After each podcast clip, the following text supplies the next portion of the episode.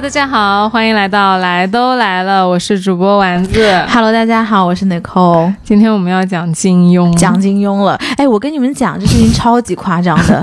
今天晚上我在家里收到了一个包裹，然后丸子就在我家吃饭嘛，我们俩就在这边聊聊聊聊聊。突然从那个包裹拆掉之后，里面掉出来一个刀片。掉出来一个刀片，掉出来一个刀片，你知道吗？然后我吓坏了，我说不至于吧，不是谁就录一个金庸，谁还威胁我呢？怎么着？我就跟尼克说，我说你看今天这个节目你要好好录，什么意思？陆金庸大家还得威胁我，到后来我才知道，是我买了一个眉笔，然后它里面拆的时候，那个刀先掉哎出来了。对对对对，我说不至于吧，陆金庸还给我寄刀片，真是的。来来，今天要讲的故事是一个其实呃人气特别特别高的呃人，嗯，叫郭襄。是你知道郭襄，你有一个基础的认知吗？郭靖的女儿还有吗？没有了，黄蓉的女儿，啊、也是，呃，出身即巅峰，啊、然后呢？在桃花岛上长大，啊、然后呢？没有了是吧？没了。我先给你简单的介绍一下，就你有个就是大概的印象就行了。嗯她是郭靖的二女儿，然后呢，郭襄是出场的时候大概就是十六岁，嗯，就未成年人。她遇到杨过那会儿呢，杨过三十六岁，哦，嗯，差将将近二十岁。但这个严格来说啊，是没我没有具体考证，但大概就是十五到二十岁的岁差。然后呢，他出生的时候，其实杨过已经抱过他了。他出生那会儿是，呃，郭靖跟黄蓉遇到了危难的时候，杨过就把他接过来，然后他被李莫愁抢走了，然后杨过为了保护他，就跟李莫愁还共处了一段时间，在这个期间还去给郭襄找过豹子奶喝。豹子奶，，对，因为没有人喂他奶，因为李莫愁又不是那个哺乳期，为什么要喝豹子奶啊？没别的奶不行吗？就是荒山山羊奶不行吗？荒荒山野岭的哦只有豹子。没有山羊，没有别的，只有豹子。对，啊，行，然后完了之后呢，他其实就是小的时候已经和杨过是有那个缘分的。然后这个事儿，他就相当于杨过这个支线，他就慢慢走走走走走，就走到了一个呃杨《神雕侠侣》的分界点，就是呃小龙女让那个相当于跳崖了。嗯跳崖了之后呢，跟杨过说：“你等我十六年，嗯十六年之后勿失信约，让他嗯等着。其实小龙女她自己觉得她要死了，是，然后她就担心说杨过我死了你也不独活，嗯她就想让杨过先活十六年，然后让他对那个小龙女的思念淡一点之后呢，他就不会寻死。嗯，他其实是这样一个安排。明白。对哎哎，我给你补充一个点。哎，就当时其实金庸是要把小龙女写死的，为什么呀？金庸本来就是想让小龙哎，女死掉的。其实如果从我个人的角度，我觉得小龙女死了也挺好的，因为刚刚丸子跟我说，他说后来杨过戴起了一个面具。嗯，因为自己长得太帅了，怕自己在外面就是沾花惹草沾花惹草，然后招蜂引蝶什么的。然后我就说，为什么现在没有这样的帅哥啊？我说这种他的官配就是应该死，对吧？造福广大女性。嗯，对，当时金庸也是这么想的，是。后来读者就给他寄刀片了，哦，这样子。呃，强行改结局，嗯，就是说把他给小龙女给写活了。所以其实《神雕侠侣》后半段那个大结局啊是有一点牵强的，嗯，因为就是硬写。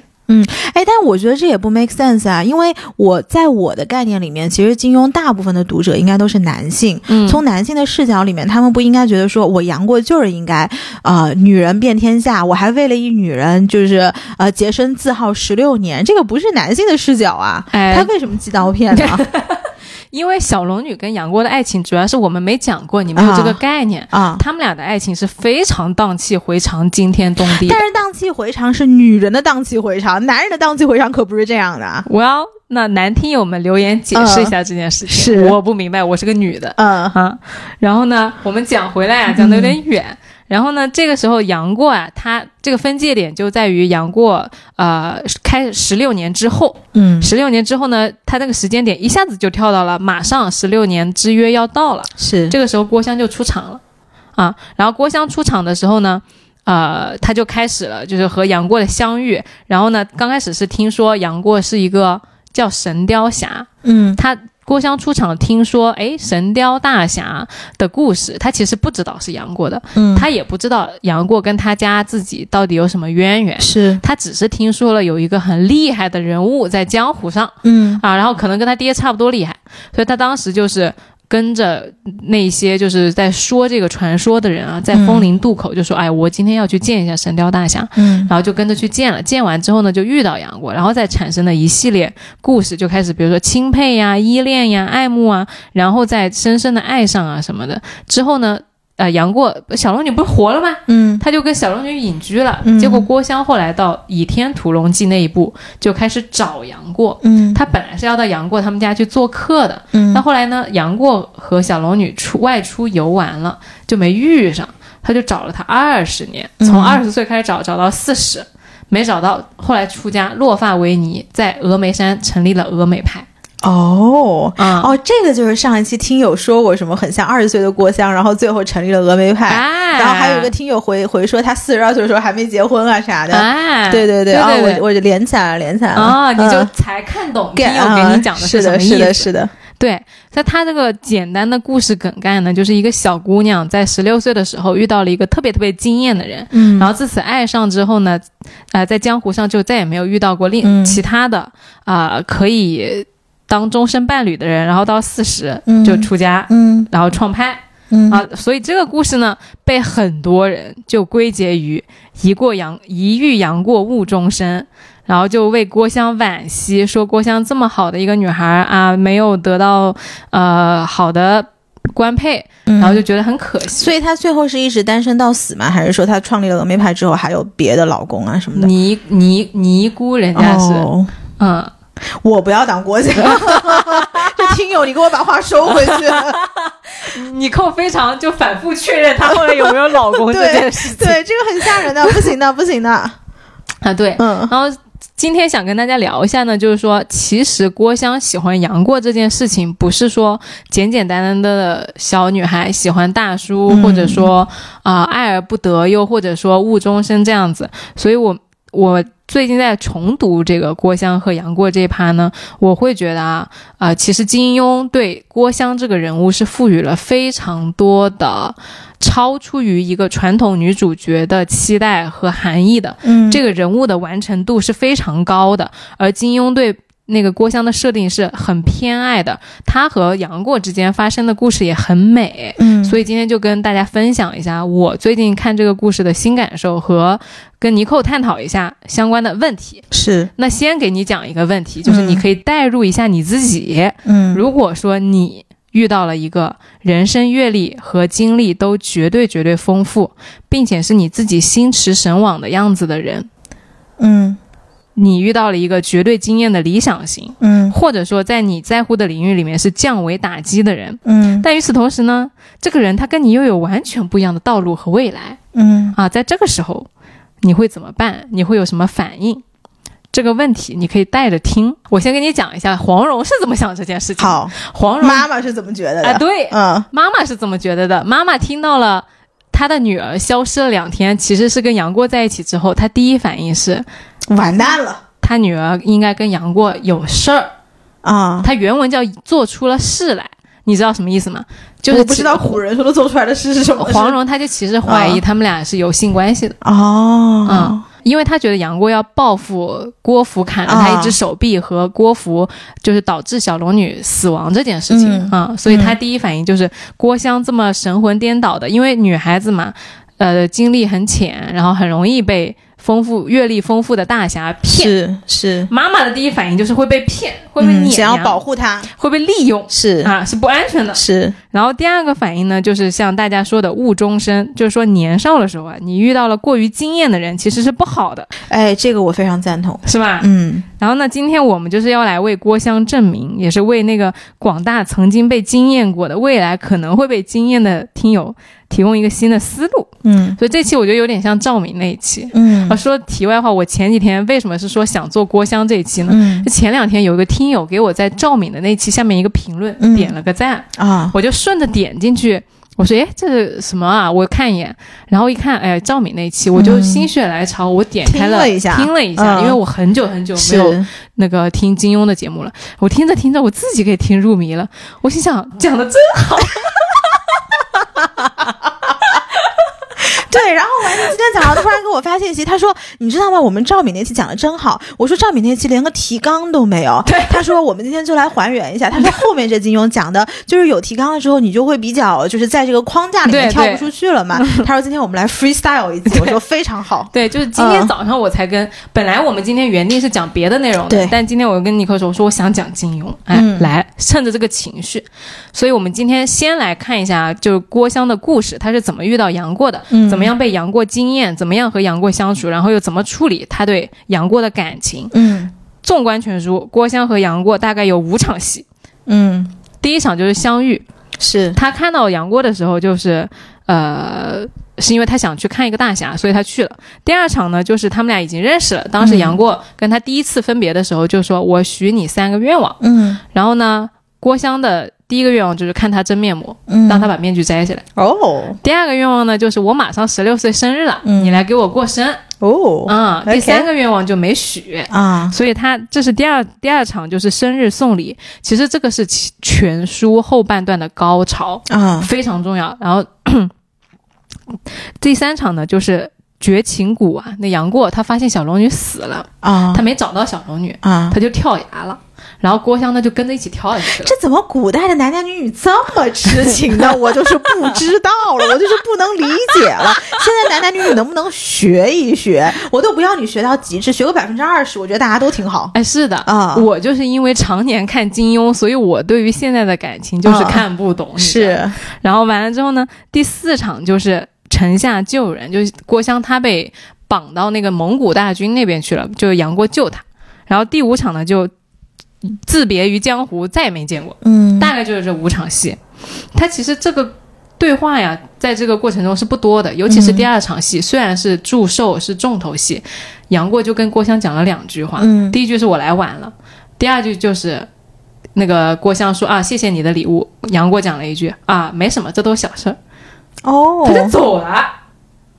哎，但我觉得这种反而很抓我的，哎，就是属于你人狠话不多，就你事情都做了，嗯。但是你屁话没有这么多，不像嗯有一些人，就是他对你的好是很有表演性质的。嗯。就这种，其实，在我们这个阶段，你是不会吃这些玩意儿的，对，嗯就狠啊。啊，但他对话就是讲了两句，但那那一场是重头戏，啊。因为他做了非常多震惊全武林的事情。嗯。啊、就但就讲两句话就走了，然后所以呢，他他那个话呀是不多的，但是呢，时间、地点、场景都贯穿了杨过的后半段的那个后半本书的生活，就是他的等待，他的那个绝望，他的跳崖，然后呢，他的夫妻重逢，所以他后半本书啊，看着好像是在讲杨过等小龙女，其实他那个很多事情都是跟郭襄展开的。嗯。你看着看着，我原来是不觉得郭襄有什么魅力，或者说，哎，大家怎么对他的人气这么高？是。我后来发现，哇，这是后半段的主角，哦，嗯，然后那再看呢，就是那主角嘛，你肯定是有主角光环和使命的嘛，嗯你也不可能简简单单的是一个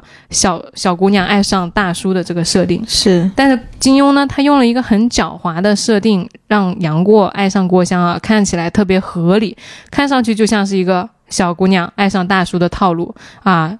开开头杨过有多厉害，然后送礼有多特别，但是呢，这种东西你看起来好像是我们现在社会上很常见啊，但是嗯。我们讲的为什么呢？因为他的那个交往是很浅又很深的，是浅是因为他纠缠没有，嗯。就是话少，因为你你们都没有什么交互的，但是你们有神交，就是我们心里懂彼此。对，但是那个深就深在你们俩是共振的。哦，啊、嗯。所所以这个东西呢，他而且他写的呢不是一个呃陆无双、陈英、呃公孙绿萼。之前我们写上一期其实讲的是陆无双嘛，就是讲他跟杨过之间的一些事儿，对那个是一个女孩遇到一个男孩嗯的故事，但是郭襄呢，她不是的。我觉得金庸啊，他没有把郭襄当成一个女女主角来写。就是属于男人的女主角，最后需要帮他找一个官配的女主角。哎，对，她不是嗯男主角的官配，她也不是男主角的呃陪衬是或者任何一个设定。他不把郭襄当女人来写，她是一个主角，但她不是女主角，嗯她是一个有女性身份的人。嗯这个是我最喜欢的郭襄的地方。很多人说喜欢郭襄，因为她聪明、洒脱啊、豪爽、可爱。但是其实呢，我觉得她是她最有魅力的地方在于她没有被规训嗯啊，她不，她不是一个当时那个社会下的女人。嗯所以呢，我们通过观察郭襄和杨过的相处，再来反观我们自己的反应，我们会看到一个完全不一样的小姑娘。然后你会发现，郭襄对杨过的这个问题啊，它只是郭襄人生的问题的显化。嗯它看起来像个感情问题，实际上是因为金庸在郭襄身上寄托了很多对于个人道路的探索，对于美美好的极致纯净的感情的嗯愿望，对于反礼教、反世俗的人一往无前到底能活成什么样子嗯的那个美好的可能性的假设。嗯嗯，嗯，现在你每次夸郭襄，我都觉得大家在看我。我觉得这几个不错，这几个形容词下的可以。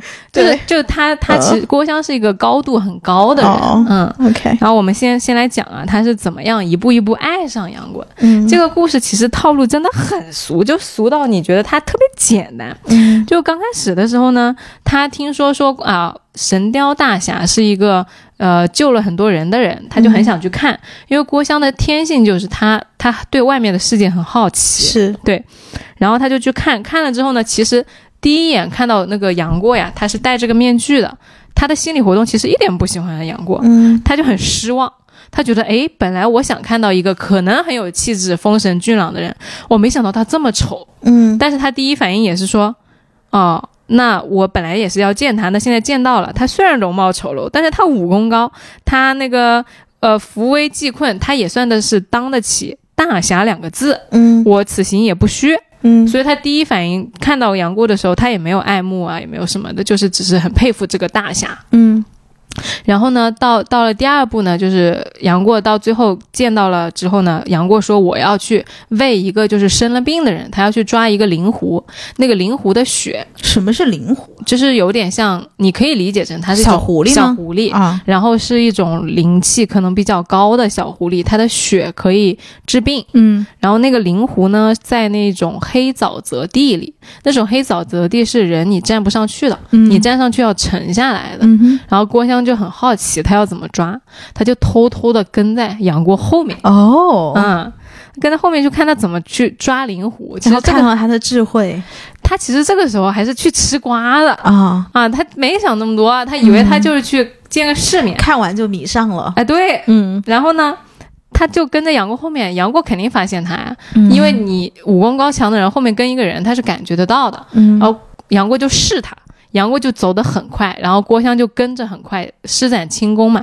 但是你小姑娘的轻功肯定是跟不上他的，嗯，但是也能看出来她的那个轻功是名家所授，就是还是不低的。杨过的武功是野路子学的，是不是？我有点忘记了。杨过的武功是小龙女教的，哦，小龙女的武功是那个就是玉女心经那个哦活死人木一派的。哦哦哦哦嗯，OK OK OK，他是杨过的武功本来是比较杂的，就是他跟谁都学了一点武功，但是到后来小龙女不是跳崖了吗？嗯他就你想一下，十六年又不谈恋爱，嗯也没有什么事业心，又不去创立帮派，他干嘛呢？他不就研究武功吗？嗯，那他不是研究了一个女人派的武功吗？不是，他后来就是所有其他人教他的武功，他都没有再研究了，他自己去独创了一门武功。哦 OK，那杨过厉害的是，因为他后来自己独创了嗯武功，然后有一些其他的奇遇在里面。嗯那个杨过就问他说：“啊，你是哪家的小姑娘呀嗯，？”然后郭襄说：“我心想，我为啥要告诉你啊？”对呀，他你我还想问你叫什么名字，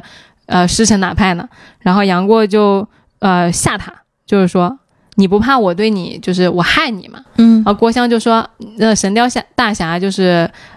有那么大的名气，其实大家都知道你是一个很很好的人，你肯定不会害一个小姑娘的。嗯然后就这么一说嘛，那你也害不下去了呀，对吧？你这再高冷的人，听到有人夸你也是很开心的嘛。嗯原文是那个杨过觉得他天真烂漫，完了之后呢，就问他说：“啊，你觉得我是英雄？你见过几个英雄？你就说我是英雄。嗯，”啊，郭襄说：“啊，这个当世的英雄嘛，有几个？哎，一个是我爸，一个是我妈啊啊但他没有说这是他爸妈，他就数的，他他是先没有告诉杨过说我是谁，是他就说当世的英雄，一个是郭靖大侠，一个是黄蓉大侠，然后还有个什么黄药师，嗯，然后全是自家人，全是自家人。嗯他说到最后他就说不上来了，他说五个，然后到最后一个呢，他说还有一个叫啊、救那个救了很多人，然后呢，旁边有一只雕，这就是神雕大侠。哦啊，杨过就就是她有一点小姑娘的那种小，士气，哎，对，但是又有点哄你的那种，她听得挺开心的。嗯然后完了之后，杨过说：“行，你都答上来了，我就带你去救灵狐。”这个时候说郭襄说好，然后他就把杨过的手牵起来了，就说我们走吧。嗯，古代牵手哦，对，这基本上已经属于现代小孩都生出来了。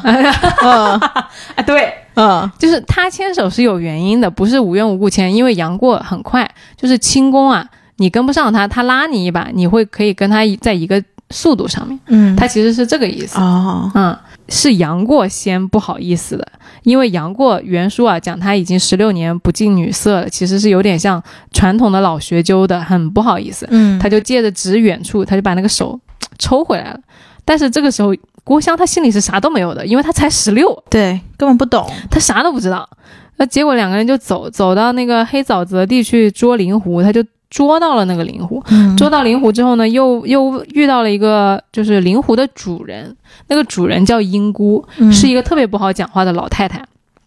那个老太太就是刁难他们，说你们凭什么闯我的林子嗯啊？抓我的宠物，相当于你要抓我宠物可以，你这个小姑娘陪我住十年，嗯我就把这个灵狐给你。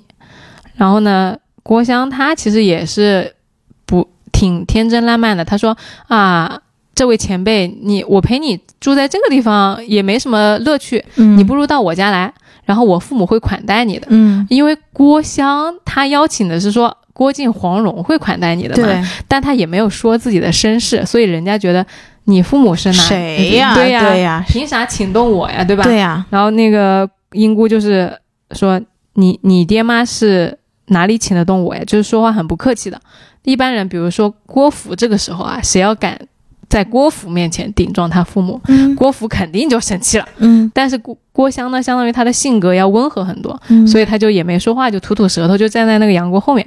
这个时候，杨过呢就觉得这个女孩子，哎挺可爱的，哎挺可爱的，嗯。然后性格也不错，嗯。没给他惹事儿。嗯，因为杨过遇上的泼辣的女的实在太多了，对手都没了。对，嗯所以他看到郭襄这么柔和的时候，嗯他其实是比较开心的，嗯他就点了点头，觉得说不错。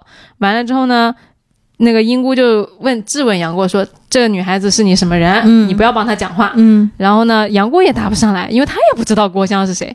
郭襄就说：“我父母是乡下人，然后嗯这个呢是我的大哥哥。”他就叫杨过叫大哥哥。嗯然后这个时候杨过也没有回避，就是说应承下来说啊，这个是确实是我妹子不懂事儿，给前辈添麻烦了什么什么的。其实这个时候啊，郭襄第一次就心动了。他看着杨过的时候呢，他心里想的是，如果我有这样一个大哥哥，他肯定会处处顺着我，嗯也不我有什么事情他都会帮我办，也不会像我姐姐那样天天骂我，就说我这个不对那个不对，然后脸上充满了温柔敬服的神色。嗯，这个时候就是一个小女孩，情窦初开，希望有人保护她。哎，嗯就这个感觉，她就出来了。然后之后呢，跟这个英姑她就讲不清楚，因为英姑特别难讲话，他们就退出来了。退出来之后呢，碰到了伊登大师，他就问杨过，他说：“大哥哥，是伊登大师厉害还是你厉害？”这个时候呢，呃，杨过他其实有一点扭捏的，因为他知道。就是女生特别容易喜欢上他，哦，哎，他就心里想的是，我尽早要跟这个小姑娘分手，免得多忍事端。哦，哎，他十六年面具都戴上了，他依然是受欢迎的。你看看这个情况，人家小姑娘十六岁已经要叫你大哥哥了，还没见到你长什么样呢。那这小龙女她是凭什么？这小龙女能不能教教我 tricks？你们没听明白中间是因果吗？这个 boss 在那儿，大家应该学的在那儿呢。凭什么你就说？我跟你说，小嗯他对小龙女这个东西，我有的讲了。嗯啊，这个确实是我我想了很久这件事情，就你已经想明白，就是想知道的 tricks 想了很久了。我已经知道要怎么做了。嗯，啊，我我我是可以讲的，但是还没有轮到小龙女这一趴那你让我。先关麦，先跟我讲。嗯 对，然后呢，嗯他就想说我要尽早的和这个女孩分开、嗯啊，不要惹事儿。完了之后呢，那个郭襄就还是黏着他嘛，然后他就跟那个郭襄说，他说啊，我我之后有了夫跟我夫人见面之后，我再去你家做客。嗯完了之后，郭襄说啊，你已经有夫人了，你夫人肯定很美，是不是？你能不能带我见见你夫人？然后杨过说当然可以，等你见到她之后呢，你再叫我大哥哥。哦，嗯，理解了，就是我跟你划清界限了。对。嗯，但是杨郭襄不知道为什么，嗯郭襄说那我现在想叫我就叫，为什么我现在不能叫呢？嗯杨过也答不上来。嗯，郭襄这话就是言下之之意，你自作多情，对吧？但是我都没往那儿想呢，你搁这儿在那在那儿给自己贴什么金呢？郭襄是真不懂，啊，杨过是真讲不明白。是，嗯，然后完了之后呢，呃，这个过杨过见完伊登大师之后呢，他要帮伊登大师又去办一件事儿，就是找周伯通老顽童。嗯然后呢，他就跟那个郭襄说，他说。你现在待在这儿，跟伊登大师待在一起。伊登大师人好，功夫也就是全顶级的，你就跟他待一会儿，讨教一下功夫，你这一生都受益无穷，对吧？那一般普通的人要是碰到了这种机会，肯定要抓住的。结果郭襄说：“我不，我要跟你待在一起，我要跟你一起去找周伯通。”嗯然后杨过说：“你咋这么不懂事儿啊？都跟你说这是个好机会。”然后郭襄说：“找完周伯通之后你要走了，我也要回家了。我们就是相处的时间就是，嗯，时日无多了。那我还是跟你一起去吧。嗯”然后其实杨过呢，他这个时候感受到了郭襄对他是有依恋的，嗯但是这个时候呢，杨过他其实。推了郭襄相当于好几次，第一次牵你的手，他抽回来了；叫你大哥哥，你也跟他说了，叫你别叫，嗯但你还要叫，然后你还要黏着他。哎，他也是个人，就是说杨过也是个人。对，杨过所以死缠烂打是有用的，朋友们杨过十六年没有近女色了，啊！而且这个女孩才十六岁，这在美国还犯着法呢。中国也犯法。啊，杨过他其实也有点动心的对，啊，他就心里想的是，如果真的有一个这样善解人意的小妹妹一起闯江湖，少几分寂寞我也啊。然后他就跟郭襄说啊，那你困不困啊？现在？嗯然后郭襄说不困，然后他拉着郭襄的手走了。啊，这人怎么这样啊？这又甜蜜又混蛋。对他从主甩开郭襄到主动去拉郭襄的手，啊，郭襄本来长得好看嘛，哎，他好看的。嗯，好看的，因为黄蓉也好看。对，但是她没有郭芙好看，嗯郭芙是漂亮的，OK 但是郭襄就是清秀。啊，在路上就赶路，他就开始呢，这个心慢慢的柔软了，哎，打开了，他也就不推开了，他就开始跟郭襄指点江山啦，啊，说笑话啦，啊，介绍风景啦。嗯郭襄这个时候真的是太快乐了呀，嗯郭襄恨不得就是我一直在这个路上，这个日子我可以过一辈子。这个日子我可以过一辈子，但是呢，这个日子都是有终点的，嗯，他们就是走到了。其实很多人说啊，说那个杨过呀撩郭襄，你说他的有没有撩呢？就是你说他撩了也是撩了，没撩他也是没撩，他是拒绝了，但是他作为一个人呢，他也是他是会被打动的。对，而且嗯他主要最关键，他本身就是一个有魅力的人。在这个前提之下，你只要稍微手动一动，你知道别人一定会臣服于你的。我给杨过总结的，就叫做嗯存在即撩妹。对，很，有道理，有道理。是的，是的。你往那一站，气度就是不凡，人家就是会很容易心动，除非你消失。嗯嗯，但但其实啊，讲到这呢，就是我是希望说，大家我们不是在洗杨过，或者说我们不是在给他的道德上面做 justify 他的行为，不是说这样是对的，而是我们要理解每一个人都是人。你已经十六年和别人都不来往，你没有任何的知心朋友，那这个时候有一个人，他天真烂漫，他冰雪聪明，他靠近你，你嗯已经拒绝了他两回，你是很难再拿一副就是冷冰冰的态度再去拒绝他的。嗯嗯，然后就是这两个人呢，到这里其实他真正的情感流动啊就出来了，嗯。就相当于我杨过向郭襄打开了，而郭襄呢也开始依恋杨过了。好，这个时候到了那个呃周伯通的住的地方，郭襄为什么依恋杨杨过啊？就刚刚说了呀，他说我要是有这么一个大哥哥就好了。哦，OK OK，好，然后就就到了周伯通的地方，我觉得这是我这次看到最精妙的一个地方，嗯。就是郭襄看到那个周伯通的地方就拍手说：“哎呀，这个地方选的真好，大哥哥，你说这个地方怎么选的这么好啊？”然后金庸后面跟了一句话，叫做。杨过既不向他解释为什么日后见到小龙女才能叫大哥哥，他便先叫了起来。嗯，你懂那个感觉吗？我懂，嗯，就其实是默认了。对，嗯，然后而且呢，这个地方就是他其实是金庸点名了。嗯其实这句话你加不加都无所谓，你直接叫就完事儿了。但是金庸是没有闲笔的，他是不会多给你写一句话上去的。嗯他给你放在这里解释了一下，杨过既然没有向郭襄解释为什么日后见到小龙女才能叫大哥哥，那郭襄就自己先叫了。其实就是指郭襄他自己呀、都没有意识到，他叫这个大哥哥意味着什么。刚开始你觉得只是因为我真的觉得你要是我哥就好了，但其实叫着叫着，他那个意味就变了。啊，那个就变成欧巴了吗？杨过也没有去阻止这件事情，对呀，嗯，他所以他这句话就写的就是说杨过没有解释，小郭襄他就自己先叫了，嗯。嗯，我觉得这个实在是就是金庸的那个层次，是一点一点一点的给你点上来，我的天，对的，就是我现在三炮已经开始默认你可以叫我大哥哥了，嗯不用再等到我真的见到小龙女，你在获得小龙女默许之后，你才可以叫我。对对对，然后到到最后呢，他这一次啊，就是快这件这个第一次相遇临近尾声的时候，啊、郭襄就听说了，就听杨杨过说，我的妻子啊、为了救治病，嗯。远赴南海十六年的故事。这故事其实其实是黄蓉骗杨过的，嗯。他就是为了跟也是像小龙女一样，希望杨过不要跳崖。是他就跟杨过说啊，说小龙女其实没死的，她也没有跳崖，她就是被一个南海神尼救走啦。然后那个南海是谁啊？南海神尼。编的，哦他就说江湖上有一号隐居人物特别厉害，但是大家都不知道，嗯因为他都不出来。然后他每一次出来呢，收一个徒弟就带走十六年，因为要好好学武功，所以呢。杨过就信了他这个鬼，嗯就一直等十六年，不然杨过早就跳崖了。嗯嗯，听说小龙女这个十六年分别的故事啊，她其实是不知道男女之情的，但是她这个时候也怔怔的流下了两行清泪，她就握着杨过的手，柔声说：“大哥哥，老天保佑你终再能和他相见。”就杨过啊，他自从跟小龙女公开恋情之后，所有人都反对，什么郭靖啊、黄蓉啊、啊这个那个呀，就连最叛逆的黄药师嗯也给他 offer 了一个变通的选择，但是没有人正面支持过他跟小龙女的。是对，所以他听到这个话的时候，对杨过呀是一个非常大的冲击。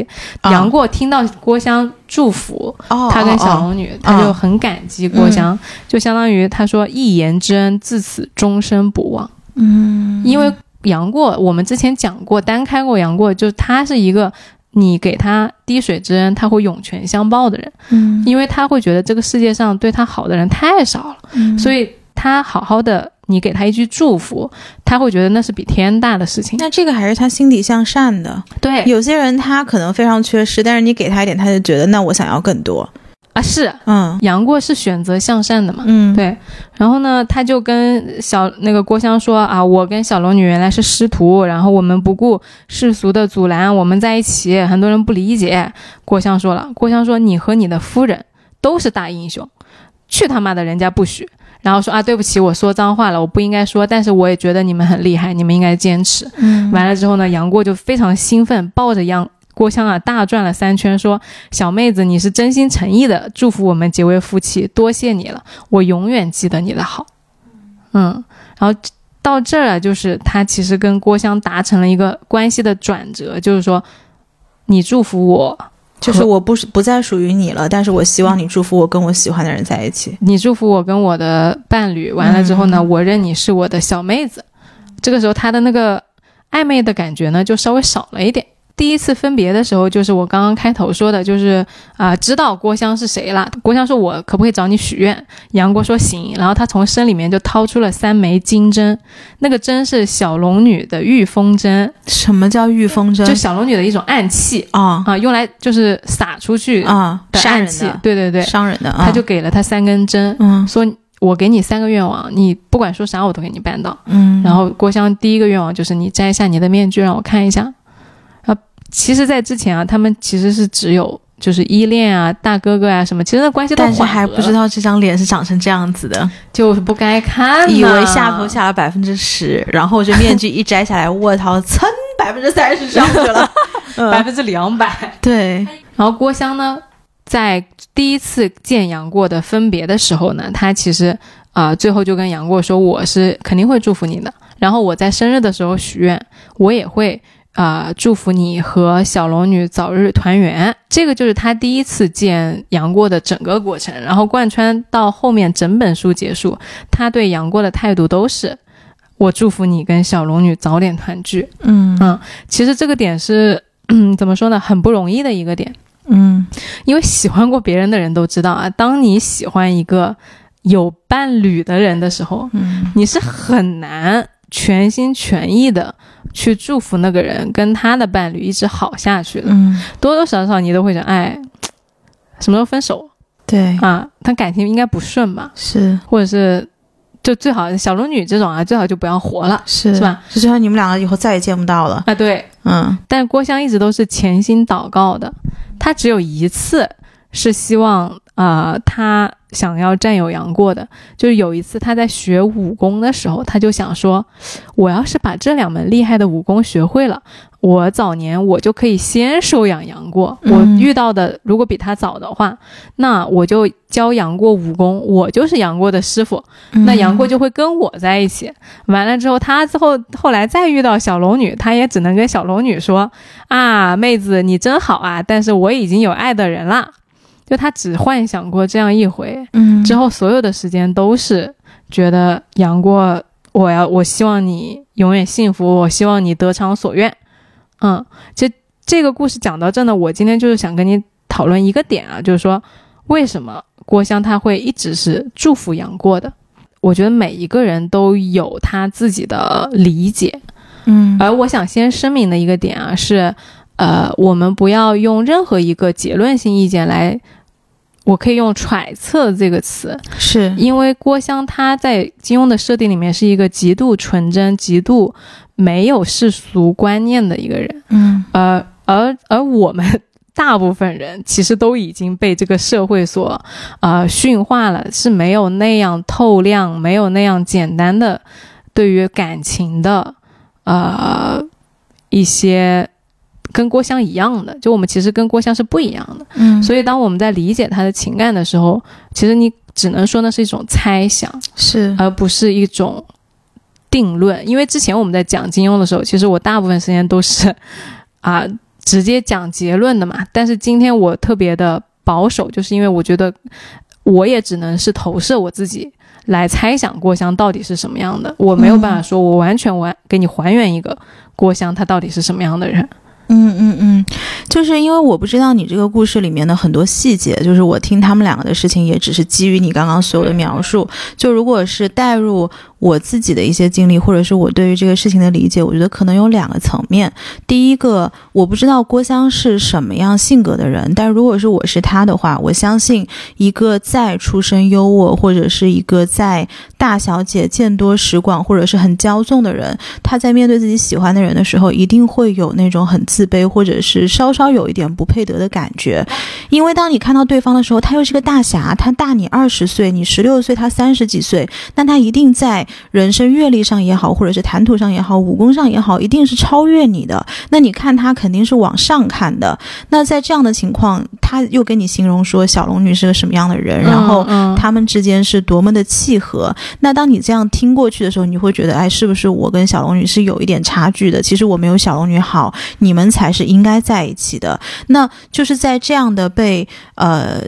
在这样的一个视角之下，如果是我是他的话，我会产生一个不配得感。那我是其实是一种自我逃避，就我希望你不要回来。如果你回来了，结果发现你喜欢的还不是我，嗯，那我怎么去面对我自己？哎，我跟你说，你这个思路啊，其实特别经典，嗯。但它不是郭襄，啊，因为确实我没有先跟你讲郭襄是什么样的人，你这个思路其实就是陆无双跟陈英的思路。啊，他们就是上一集我们讲到陆无双嘛，就是陆无双跟杨过其实开场是镜像人物来的。哦哦，尼克说：“哎，我让我想一想，是的，你说到上一集，我想起来了。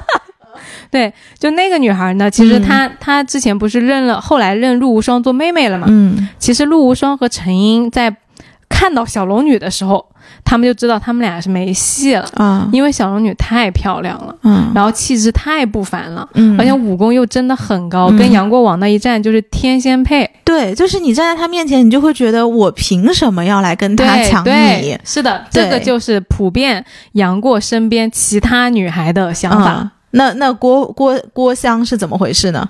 就说郭襄她不是其他女孩，她也不是金庸设定的给男主角的女主角，嗯。所以郭襄她不是这样的。因为我先跟你介绍一下郭襄是个什么样的人，她、嗯。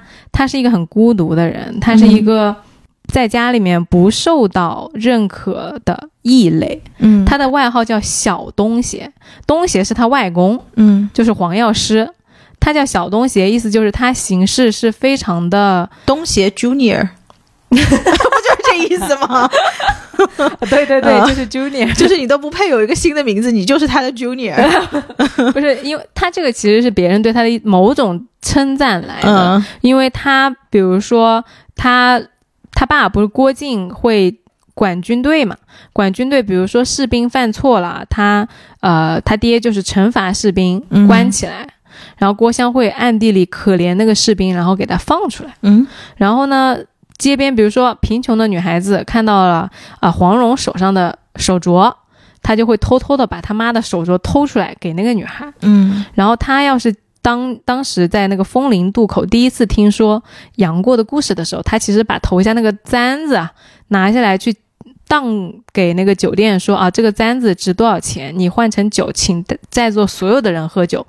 就是，然后其实那个簪子是他死活管管别人要的，要的时候很要的，但是不要的时候呢，就是为了很豪爽的请别人喝酒，他也是不在乎这些事情的。嗯那他其实行事作风是很豪爽，又呃跟他们家里面的主流价值观是不大一样的，嗯尤其是跟黄蓉不一样，跟郭靖不一样，跟他姐郭芙也不一样。嗯在这个环境下，他在他们家又是一个老二的嗯，身份的时候，他就很难受。就很 invisible，对、嗯，i n v i s i b l e 就是说就不被看见，不被看见，嗯。对你的这些东西，人长辈也不太理解，就有点像什么、青春期的你自己，你觉得这样是对的，你父母觉得你这样就是叛逆，就不嗯乖、不听话，嗯，她不是一个传统上的好女孩子啊。嗯。然后，但是这种包括他给她的丫鬟取名叫做小棒头，嗯，就是她是一个很 street 的那种名字，对很街头的名字，很街头的嗯。名字，就是一个嗯很很喜欢结交社会三教九流的人。郭襄的有些行为啊，在郭芙看来就是不上台面，因为郭芙是一个很遵从他自己身份，觉得我是郭家大小姐，你们不配跟我交往。嗯但郭襄就觉得啊，这个三教九流都是我朋友，嗯，你比我大，我就尊敬你一声很喜欢前辈。他，是啊，就是郭襄，他是一个很有路人缘的人，嗯但是他在他们家就是不被认可。嗯，而这种情况下呢，你就爹不疼娘不爱。他最好的朋友是丐帮的那当时那一任的帮主，是一个可能有五十吧的一个大大大大大老叔叔。嗯嗯，他就跟这个老叔叔倾吐自己的心事嗯啊，跟这个老叔叔喝酒啊、聊天呀、什么的。也同龄的男孩子他也不喜欢嗯啊，就这样一个很有野性的女孩嗯，那我桑炮可以理解了，为什么他会喜欢杨过。啊，对，对，因为。嗯，其实我觉得像郭襄这样的女孩，很像我身边这呃，桑炮我可以看到我自己的影子在里面，所以大大听众说的没错啦。就是四十四十岁不结婚是有原因的。嗯，对，但是其实桑炮我可以看到她，包括我身边一些女孩子都有这样的样子。就我桑炮可以理解郭襄的这个做法，就是因为他自己如果在一个跟自我如此分离的状况下长大的话，他其实为什么做这些很奇形怪状的动作，或者是跟自己就是在我们看上去有一点变形的动作，他是希望来彰显自己，就是说我虽然今天是国家大小姐，但是我也是自己，就是你们看看我，看看我真实的我自己是长这个样子的。嗯，虽然我的父母需要我体面，我的父母需要我去做很多属于我家族的事情，是但是我自己喜欢的是这个样子。没错。但是基于他的这个生命，包括他的这个出场的配置，他没有办法去做这种东西。那么我们自由的第一步一定是要失去。那他是不是准备好了失去？可能以现在的他来说，他并没有准备好。但是与此同时，杨过这个人跟他的自我是如此的贴合。哎，今天我不想跟你就是哪怕我是一个十六岁的小女孩，我今天不想牵你的手的时候，我就把你的手甩开。我爱上了姑姑，我就等她十六年。就是他活得跟自己的这种自我分离的这个尺度其实是小的。原来有一个人可以把我向往的自己活得如此的透彻。是对，所以这个其实，与其我们在说他在什么支持他跟他姑姑的爱情，我希望把我喜欢的人推开，不如是我希望有一个人把理想主义中的自己用现实主义的方式跑得如此的完整。没错，嗯我觉得你这个解读就是我今天也在想的这件事情，嗯就是郭襄她其实喜欢杨过，不是因为她喜欢一个男人，嗯而是因为她喜欢一个英雄。嗯，或者是更理想的那个自己，是自己想要到的那个地方，你看到有人帮你实现了，这是很动人的一件事情。是嗯他喜欢的，因为有一有一，我记得有一个人说过啊，他说郭襄喜欢的是大哥哥，但是小龙女喜欢的是过儿。过儿就是十十六七岁。在全真教被赶出来，如丧家犬一样可怜的那个小男孩，嗯小龙女当时是接纳了杨过的，然后教他武功，给他饭吃，给他容身之所。他喜欢的是一个从十几岁长到二十几岁、三十几岁、四十几岁的这样一个人。养成呗。对，嗯但是郭襄他喜欢的就是你出场就是金光闪闪的那个人。嗯嗯，虽然说我们也很难说，如果郭襄你在杨过落魄的时候遇到他会是什么样啊？但是事实就是你喜欢的是大侠来的。嗯嗯，所以其实基于这个点，郭襄他喜欢的这个人啊，就是他的大哥哥，他不是杨过完整的人格，你知道吧？明白。啊，他只是喜，他就是喜欢他看到的，他投射的那个啊，会锄强扶弱的，会慷慨的、仗义的、无所不能的嗯啊，坚持他跟他爱人的那种全世界都反对，但是我就是要跟你在一起的这种荡气回肠的爱情的嗯这样一个人。嗯因为有一个很直接的例证呢，是啊、为什么说郭郭襄她喜欢的是一个厉害的人？就嗯郭芙当时在跟他吵架的时候，就说你你姐夫，就说耶律齐嗯是当今这个青年才俊，嗯，很厉害的人，全天下没有比你姐夫更好的男人。沪上十大优秀青年。哎，嗯他可能就是 number one。嗯然后完了之后呢，郭襄说一定有比我姐夫更好的男的。嗯然后呢，那个郭芙就说啊，谁呀？我怎么不知道呀？不可能有我不知道的人呀！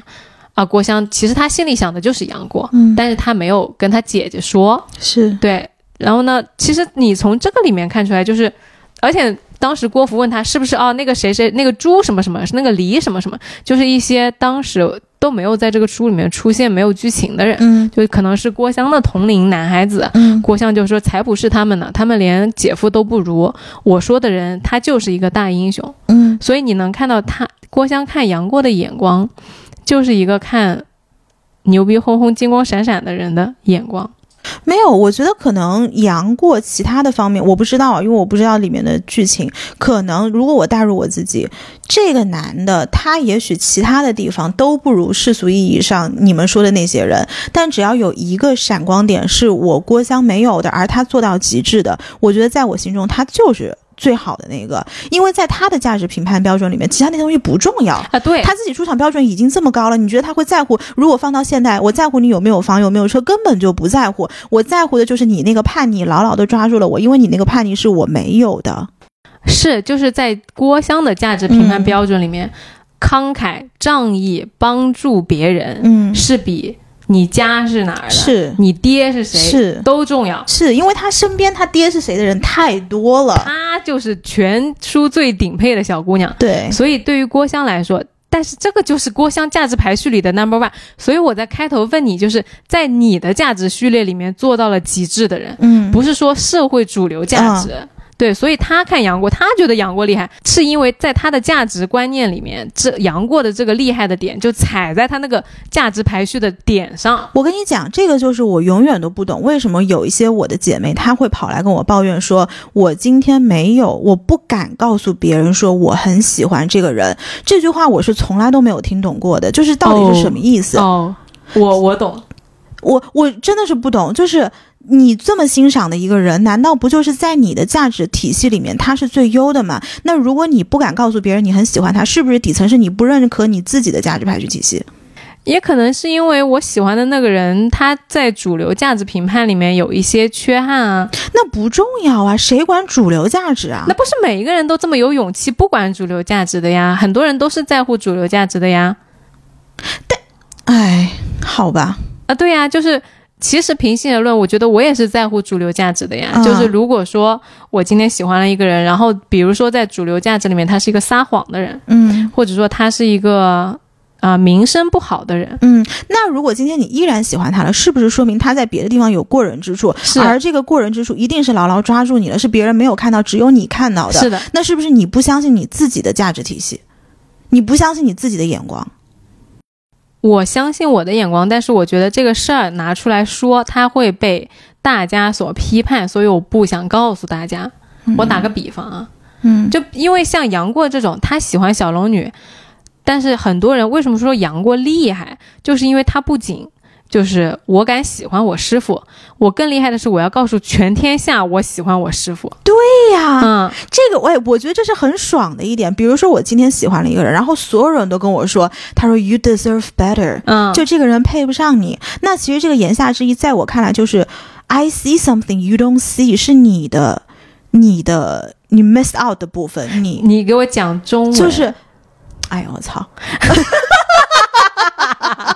不是我，因为我怕你讲太快，就是有一些听众他跟不上。如果比如说，哎，因为这个是真实发生在我身上的事儿，就是我跟所有的人都说，我说我特别喜欢某个某个人，然后身边的朋友都跑过来跟我讲说，你这个人完全配不上你，你怎么会喜欢他这样的？嗯这种三教九流也好，或者是我们反正主流价值观肯定是觉得跟你是不匹配的。嗯然后在我的想法里面，就是因为我看到了他身上有一些点是你们所有人都没有办法看到的，然后我的给我的感觉是我是那个伯乐，你们都当不了他的伯乐，这个是让我觉得很 special 的地方，很特别的地方。那你会跟所有人都说这是我喜欢的人吗？我会啊，你会拿到你爸妈面前去说？我会呀、然后我爸妈会说说，哎呀，这个人不行，这个人什么东西啊，就是小混混、小喽啰。我说你根本不知道，这个人超级有才华。然后我开始跟他私聊，我说他怎么怎么有才华，因为我觉得这个世界的价值体系是非常多元的，就是每个人都是局限的。你们可能的评判标准在那儿，但是我要告诉你，因为我觉得我评判他的。价值我不会失误，他一定是有非常让我欣赏的地方，所以我要告诉你，就是因为你要这么坚定的去喜欢一个人，那个人他一定有一些特别特别的东西。是嗯，而大部分人他可能就是一个综合体嘛，就他可能哎、这里也还可以这里以。多一点，但是这个缺的地方，啊对对对然后优处优优优点又没有补上。就他没有很少有一个人，他是如此的极致，嗯以至于你会为他对抗全世界。嗯，嗯，哎，但是我很享受这种为喜欢的人对抗全世界的感觉。啊，谁不是呢？哦，大家都是啊，我以为只有我。呃，大家可以留言。嗯，好，啊，对，我不知道哎，因为我、我大我可以 get 到你那个感觉，嗯嗯，然后我们接着往下讲啊，讲的有点偏了，我都忘记刚刚在讲啥了。嗯，这个就是 freestyle 的，啊，这个弊端，对，嗯嗯啊，说回来，就是说杨那个郭襄当时喜欢的是他的大哥哥嘛，那所以他其实需要的就是这样一个英雄的，就是一个孤独的、寂寞的、不理会世俗的，然后但是他又坚持下来了的人。是，嗯，所以对对杨过来说啊，他喜欢的就是这个人，而陆无双陈英他看杨过他是当男人来看的，嗯，杨小龙女看杨过是当亲人来看的，那个理想的自己，小龙女看哦哦杨过小龙女啊，是当我发现哎，你人多，我发现人多了你不行啊。真的，这个金庸这个节目录到现在，走到了一个平静的地方，在你太多，你以后他记不住了。我就是啥都没看过，就靠这十期节目就走到了今天，这个节目要录到十五期和第二十期的时候就崩溃了。人。太多了，那就是小龙女是当亲人来看的，嗯。但是郭襄啊，只有他是来当自己看的，嗯所以他对杨过的感情是这样的。所以基于此，他其实对郭襄而言啊，爱杨过最重要的事情就是成全他。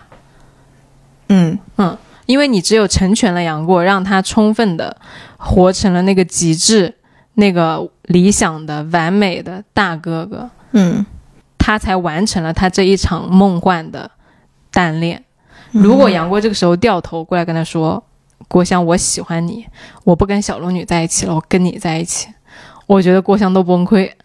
嗯，他肯定会有一些失望，嗯，但是在失望之后肯定也会很纠结。但如果我是他的话，我在失望完之后，我会选择牵他的手的。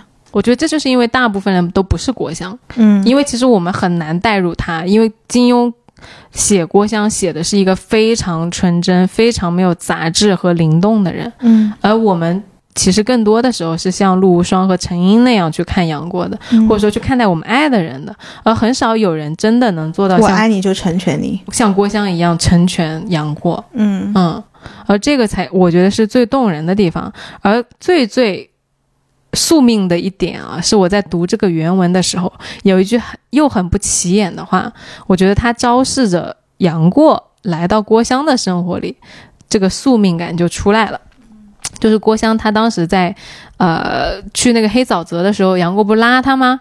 然后拉他的时候，郭襄被他这么一拉呢，身子就轻了大半，就是一点也不费力了。然后郭襄就跟他说：“倘若你不拉着我，我也能跑得这么快，那才好呢。”然后杨过就说：“说你轻功轻功的根底已经很不错了，再练下去，终有终有一日会这样的。”是，他就跟他说：“你只要你坚持下去，你终有一天你会这样的。”我觉得这个就是杨过他到郭襄这里来跟郭襄完成一场相遇，对郭襄最重要的意义就是告诉他你也会这样的。嗯，然后郭所以郭襄他成全杨过之后呢，他其实秉承的也是这个信念，就是我也可以这样的。嗯，对，所以就说回来说，一见杨过误终身，我觉得是错的，是为什么？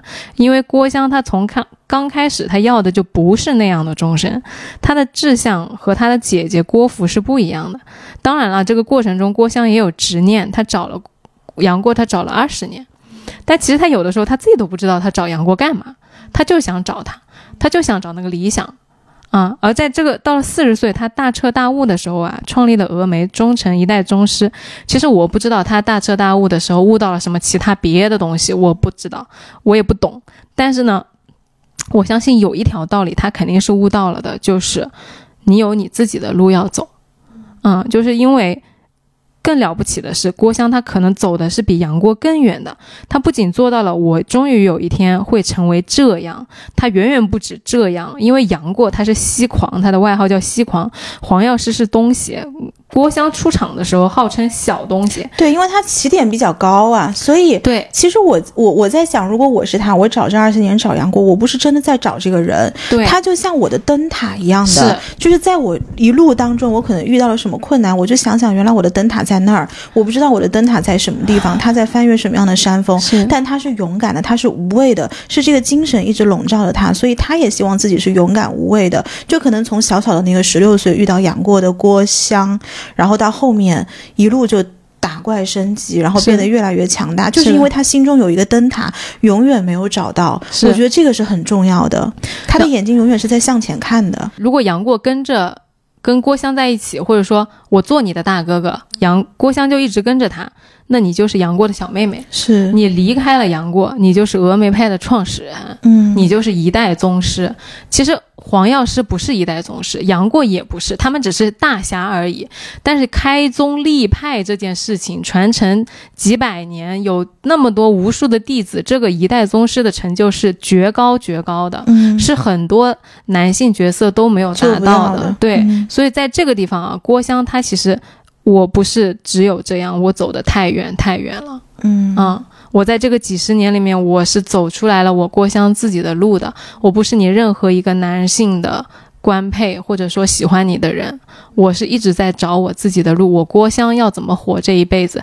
我我爸是郭靖，我妈是黄蓉，我姐姐是郭芙，啊、我有一个大哥哥叫杨过。那我郭襄是谁？嗯他这几十年间做的就是这样一件事情，所以金庸啊，他在中间其实郭襄的那个人生是断的，就你看不到他中间那啊几十年在干嘛的。嗯他直到那个很后面，在《倚天屠龙记》里面一出场找杨过，找了二十几年，其实从是那个就是相当于周芷若那一辈去怀念前辈的时候，就说嗯郭襄女侠当年创立峨眉的时候如何如何，说四十岁啊怎么怎么样，中间金庸没写。我很长一段时间，我想说你为啥不写？搞得我想了很久，中间他到底在干嘛？嗯我现在想想，我觉得金庸他可能也不知道怎么写，是他起点太高了。啊你很多杨过的缺点呀，那个张无忌的缺点呀，你很多时候男性成长有一个角色打怪升级的。嗯郭襄你在二十岁的时候，你已经完成了很多角色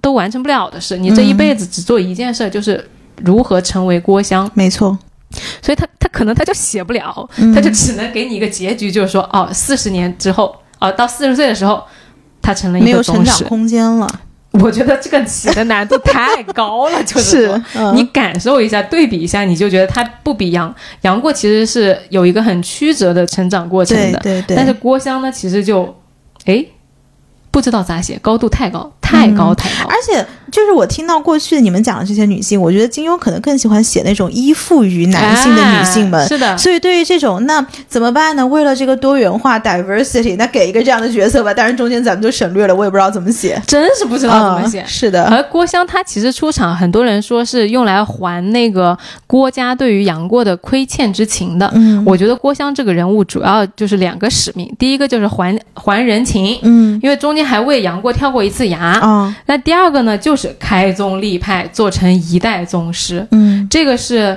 呃，相当于在整个三部曲里面，我们讲赵敏最强女主角，那 郭襄就是跟他已经不是一个维度的事情了。嗯。嗯，但是我非常可以理解啊，如果你身边站了一个这么理想化的自己，其实你是不断不断的去鞭策，想要达到自己更好的那个境界的。只是是说他郭襄可能自己更好的境界有他自己的维度，他可能也借的这股东风可以脱离到家庭对他的很多期待。是嗯是。那讲完郭襄，我们今天我来跟尼寇讨论两个事情，一个就是杨过对于郭襄的感情，因为我在看那个《神雕侠侣》的后记啊，嗯我惊奇的发现，金庸本人盖棺论定说杨过一定是喜欢郭襄的，嗯我就很震惊。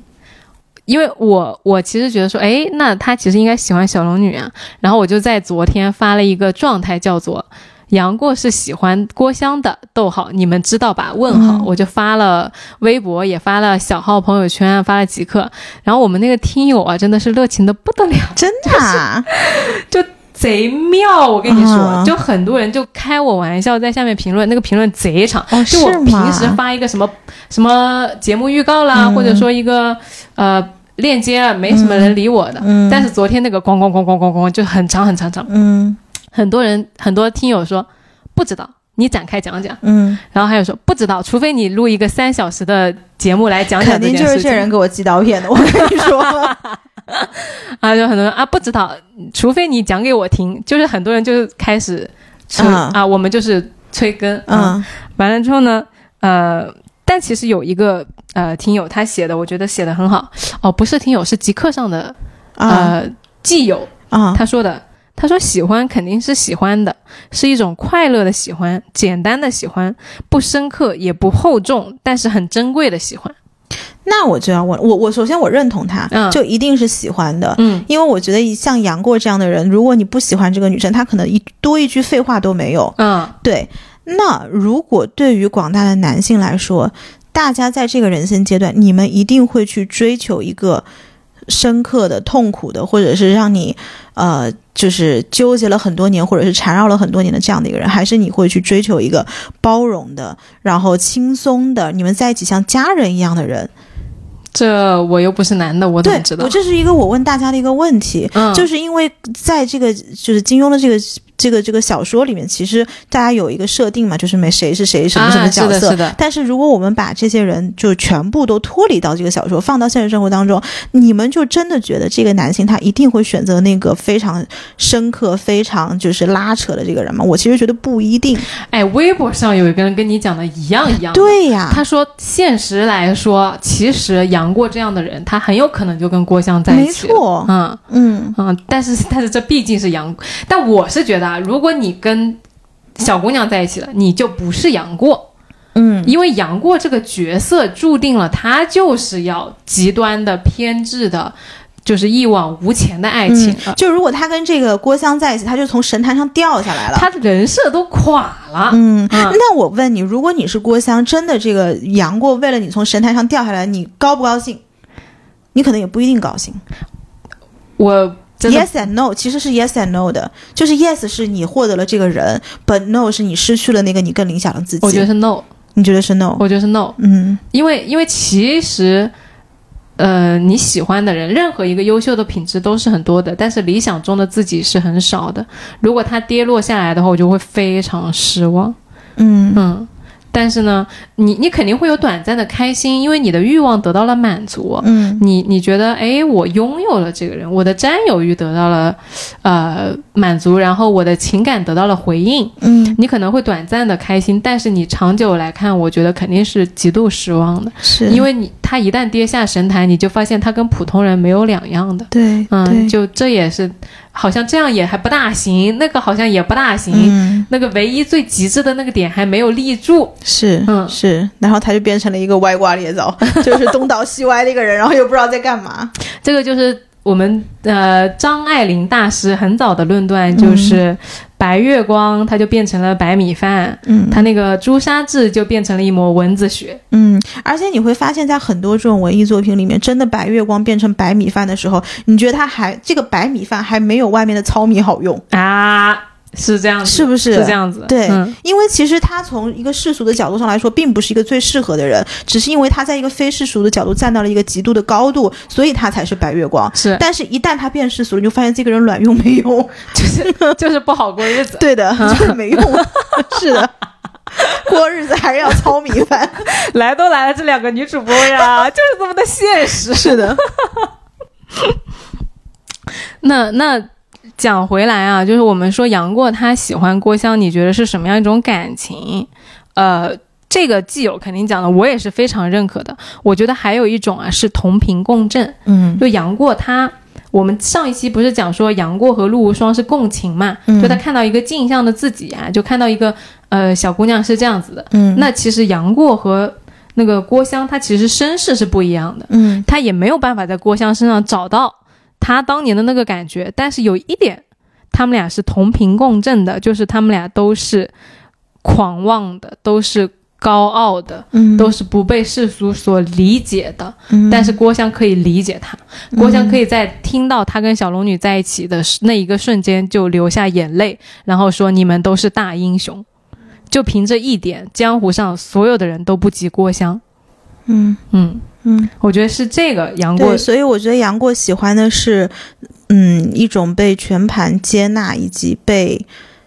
嗯，这叫认可吗？这可能也不叫认可，就是在所有的人都不认可我的时候，有一个人在下面接住了我的感觉。嗯而且这个接住你的人本身，这个杨过他应该是觉得他是不错的，尤其是知道他的身世之后，他觉得我是认可这个人，然后这个人愿意在下面所有人都不认可的时候接住了我。是。嗯然后呢，杨过对郭襄啊也是非常非常好的，嗯就好到什么地步？就是比陆无双跟陈英这一种妹妹，就官方认证的妹妹还要好很多。嗯为什么呢？一个是因为他遇到陆无双的时候，是他其实是不大尊重陆无双的。我们上期讲了嘛，对对啊，因为那个时候他本身也是一个穷小子，是一个落魄的不知道自己是谁的人，他没有那个余力来嗯。爱护你，嗯。来指引你，来保护你，他是没有的。嗯。然后他遇到陈英的时候，很多人叫我讲陈英，其实我觉得没什么好讲的，因为 首首先我对这个人物不大共情，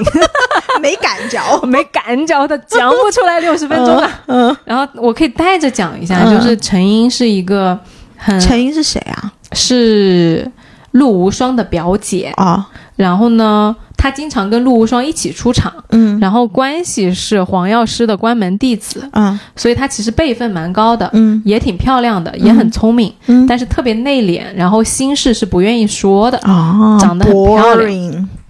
啊。对，所以杨过遇到他的时候呢，我觉得杨过对他是尊重，嗯。引以为那个敬重，他很敬重陈英。嗯就当他发疯的时候，别人讲他是讲不听的，但是陈英可以讲到他哦啊，就他听陈英的话，嗯但是他其实跟陈英没有那种那种吸 chemistry 啊，对，那种嗯化学反应那种甚至是那种性 sexual 的东西是没有的。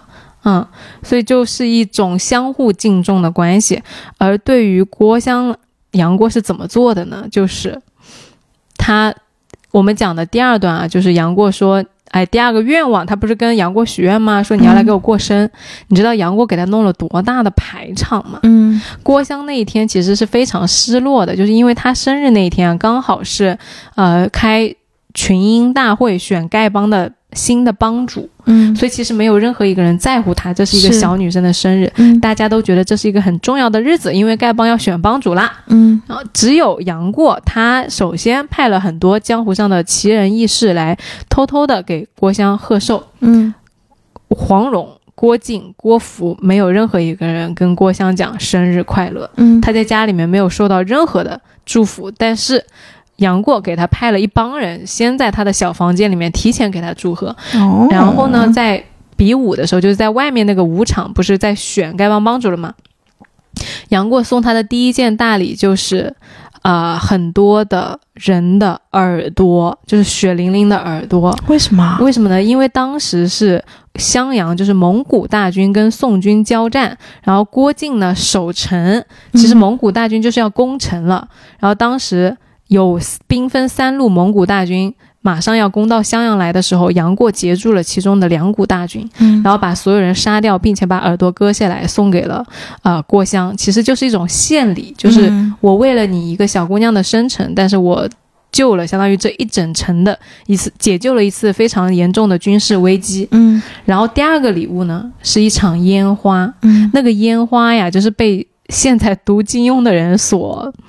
说到的非常神乎其神，嗯。其实什么意思呢？就是当时杨过给他放了很漂亮的、很盛大的烟花，那个烟花除了很漂亮以外呢，其实是用来做联络信号的。嗯。当时埋伏在蒙古大军里面的人看到了这个烟花之后，就烧了蒙古大军的粮草嗯。跟火药，嗯。所以又是再一次的，就是对于襄阳这座城是有了一个非常大的保护和缓解军事危机嗯啊。所以这两件事情当时，呃，郭靖也在场嘛，黄蓉也在场嘛，天下群豪。所有武林里面厉害的人都在，就听到是你郭二小姐的面子，嗯啊，有这么大的两个作为，就其实是大家都很震惊的。然后第三个礼物就是当时是呃另外一个我们今天就不提了，两一个人物，他就是伪伪装成要去陷害这个呃郭靖，就郭芙的老公的时候，嗯杨过派了一个他的天敌把他给杀了。嗯就解救了，所以他其实这三个礼物是不是送给小姑娘的？嗯他是送给以郭襄的名义向郭靖或者说向大宋的一次献礼。嗯嗯，好浪漫哦。对呀，嗯就全天下的人都知道我为你做了三件事。嗯，嗯真的好浪漫哦。嗯，嗯，哎，这个就有点像，哎，我可以理解他。你记不记得以前我在节目里面祝人家生日快乐什么的，啊就是那种好像我是送给你的，但是我要让所有人都看到，就是有点那种霸总的满足感。啊，对呀。嗯所以他们就说杨过到底有没有撩郭襄？他们就说，如果你不约不撩他的话，你不要给他准备这三件礼物，嗯，人家自然不会对你就是产生那么盛大的东西。所对以，说那个十六年、十六岁的那一场烟花，嗯就是锁定了郭襄的芳心，嗯，嗯果然好浪漫哦。是盛大的浪漫啊。嗯对，所以这个真的是他们也有很多听友就评论说，当然喜欢啦，不喜欢干嘛要给你备那三件礼物？不喜欢干嘛要就是给你费尽心思的准备那么多东西？是，对金庸的说法，他其实解释了这件事情。他说的是，呃，杨过有一点点像在小龙女喊话，说：“你看这里有一个这么可爱的小姑娘，她这么的喜欢我啊，这么的冰雪聪明。你要是再不出现，我要给别的小姑娘过生日了。嗯嗯嗯，就他其实有一种发泄情绪在里面，因为他十六年没有见到他老婆，是，嗯，嗯但是这个其实就是你你其实是很难去讲说你应不应该给人家送这么浪漫的东西的。对，我觉得可能今天是郭襄，但是如果换一个人，我倒不一定觉得他完因为喜欢郭襄而做了这些事情，而是因为他这十六年没有办法投射的感情，他要有一处安放。就是你人总归是有七情六欲的，对吧？嗯对那又有一个小姑娘这么喜欢你，可能今天都不一定是你这个人，而是我爱上了我那个想念爱情的样子。是，对，嗯，嗯，然后他就把他这种滔天的情绪都用在做这样一，些事情，只是正好接收者是国祥而已。是的，当然也有这个可能，我不知道。嗯是有，我觉得是有这种可能，但是怎么说呢？你在两个人的交往边界里面，其实有一种说法是对方是很无辜的，对，你这样根本就放不过人家。是。嗯，那你觉得杨过在做这些事情的时候，他有没有意识到说，你郭襄自此这一，就你不说一辈子不嫁吧，但你肯定这一生都会有留下非常深刻的印象。但我觉得很多人他就是自私的。如果你把他带入到这种情况，带入到现在的话，我觉得有两种可能。第一个就是他为了证明自己的魅力，如果他是一个不自信的人，但是基于你刚刚所有的这个叙述，他都把面罩戴上了，我觉得他肯定不是这个目的。嗯那我就猜测他是不是想要这十六年的情绪有一个地方安放？是，嗯，所以我看这一次看啊，我会觉得其实 每个人都是人，对，就原来我也会觉得杨过你这样很过分，嗯，因为你没有顾及到人家小姑娘的未来到底会怎么想。但这次我看到的时候，我觉得杨过其实你这十六年过得实在太苦了。对，而且这个最后的结果，他的确也幻化成了对于郭襄的一种某种激励。所以，当然从配偶的角度上来说，的确郭襄这十六年应该也不是特别好受。但是在成就自己的角度，我觉得这场烟花没有白放。这场烟花没有白放，对，这场烟花没有白放的。嗯。对，可能如果只没有放这场烟花的话，最后郭襄就还是在他的原生家庭里面每天非常 struggle，然后在想我是谁，我没有被看见，可能今天也没有那四十二岁，哦，不是四十二岁。四，十四十岁。创立那个什么派的那个那个结果，对啊，这么一讲还挺动人的。对呀、就是我觉得这个故事的 ending 它不一定是一个坏事的。完全遺忘自己，竟可相許生與死。來日誰來問起？天高風急，雙雙遠飛。那今天的节目就到这边了。如果你们对于这期节目我跟丸子探讨的这些内容还有别的想要讲的，也可以呃一并在留言区写给我们。呃，还是欢迎大家每周收听。来都来了，你可以在小宇宙、网易云音乐、荔枝 FM、苹果 Podcast、喜马拉雅、Spotify 等各大平台找到我们。呃，今天就跟大家先 say 拜拜喽，拜拜。希望你今天也开心，拜拜。